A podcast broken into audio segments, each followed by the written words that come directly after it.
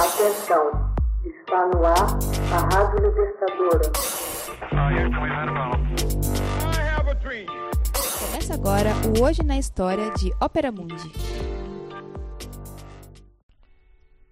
11 de abril de 1919, Organização Internacional do Trabalho é fundada em Paris.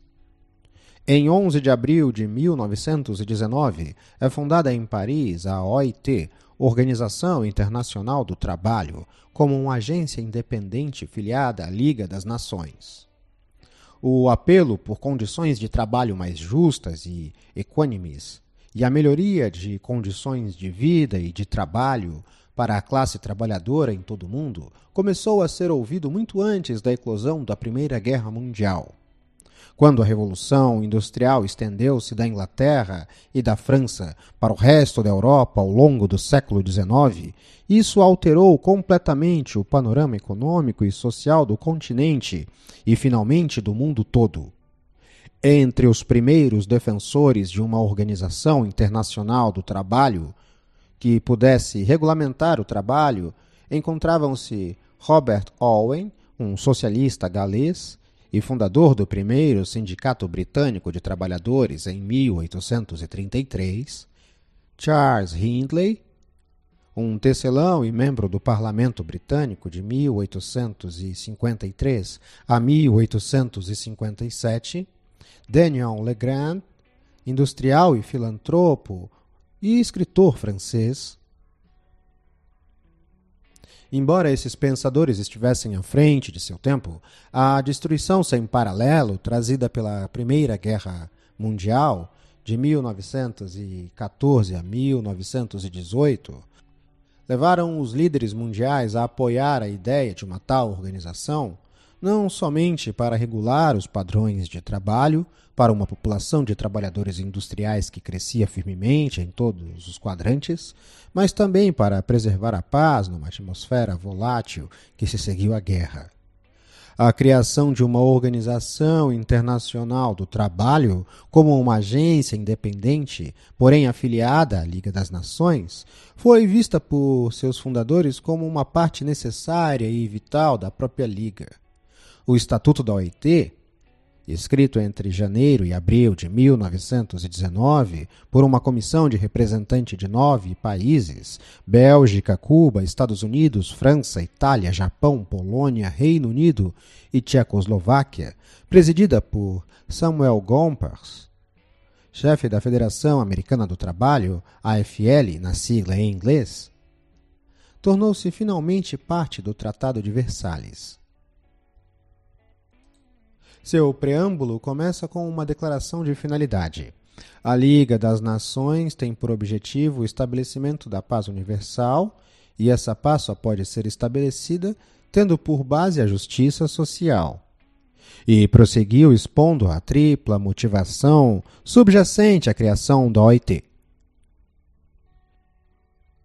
Primeiro era necessário melhorar as condições do trabalhador médio, que sem regulação estaria submetido crescentemente à exploração dos donos das empresas, inclusive com longas horas de trabalhos, baixos salários e tratamento duro. Havia também uma motivação política. Se essas condições não fossem melhoradas, o crescente descontentamento dos trabalhadores ao redor do mundo ameaçaria explodir com demonstrações de descontentamento de grande monta, tendo como decorrência uma revolução tal como havia ocorrido na Rússia em 1917 e em menor escala na Alemanha e no Império Austro-Húngaro perto do fim da guerra. Sem padrões universais de legislação trabalhista a serem respeitadas internacionalmente, qualquer país que instituísse reformas sociais poderia se ver em desvantagem econômica perante outros países. A OIT é uma organização tripartite. Metade dos membros do Conselho é indicada por vários governos. Um quarto é de representante dos patrões, e um quarto de representante de trabalhadores.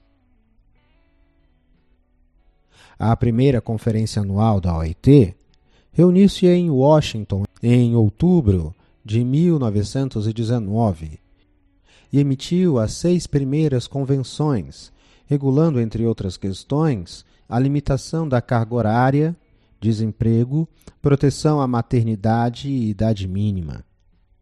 No verão seguinte, a OIT criou um secretariado permanente e instalou-se definitivamente em Genebra. Apesar do notório enfraquecimento da Liga das Nações nos anos pós-guerra, a OIT floresceu, ainda quando sua missão tenha se estendido de simplesmente estabelecer padrões trabalhistas universais para a proteção de direitos humanos mais amplos e para a cooperação técnica com os países em desenvolvimento.